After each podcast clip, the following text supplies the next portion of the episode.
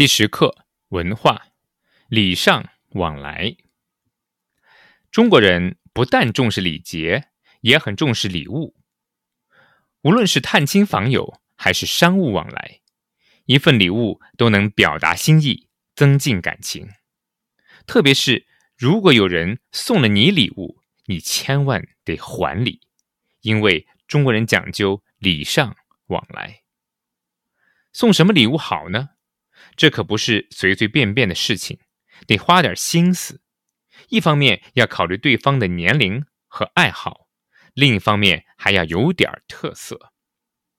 如果是初次见面，礼物不要太贵重，免得让对方有压力。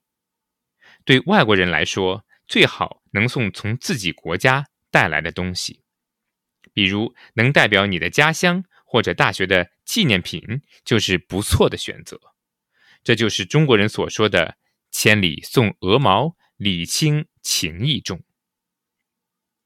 漂亮的包装能反映出你对对方的重视，也能让你的礼物锦上添花。不过要注意，包装纸不要选白色的或者黑色的，因为中国人觉得这两种颜色不太吉利。送礼物还要了解一些禁忌，否则你不但花了钱，还会得罪人。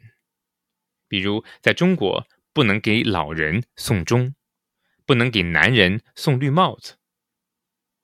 另外，中国人接受礼物以后，一般不会当面打开，这是为了表示礼貌，而不是不喜欢你的礼物。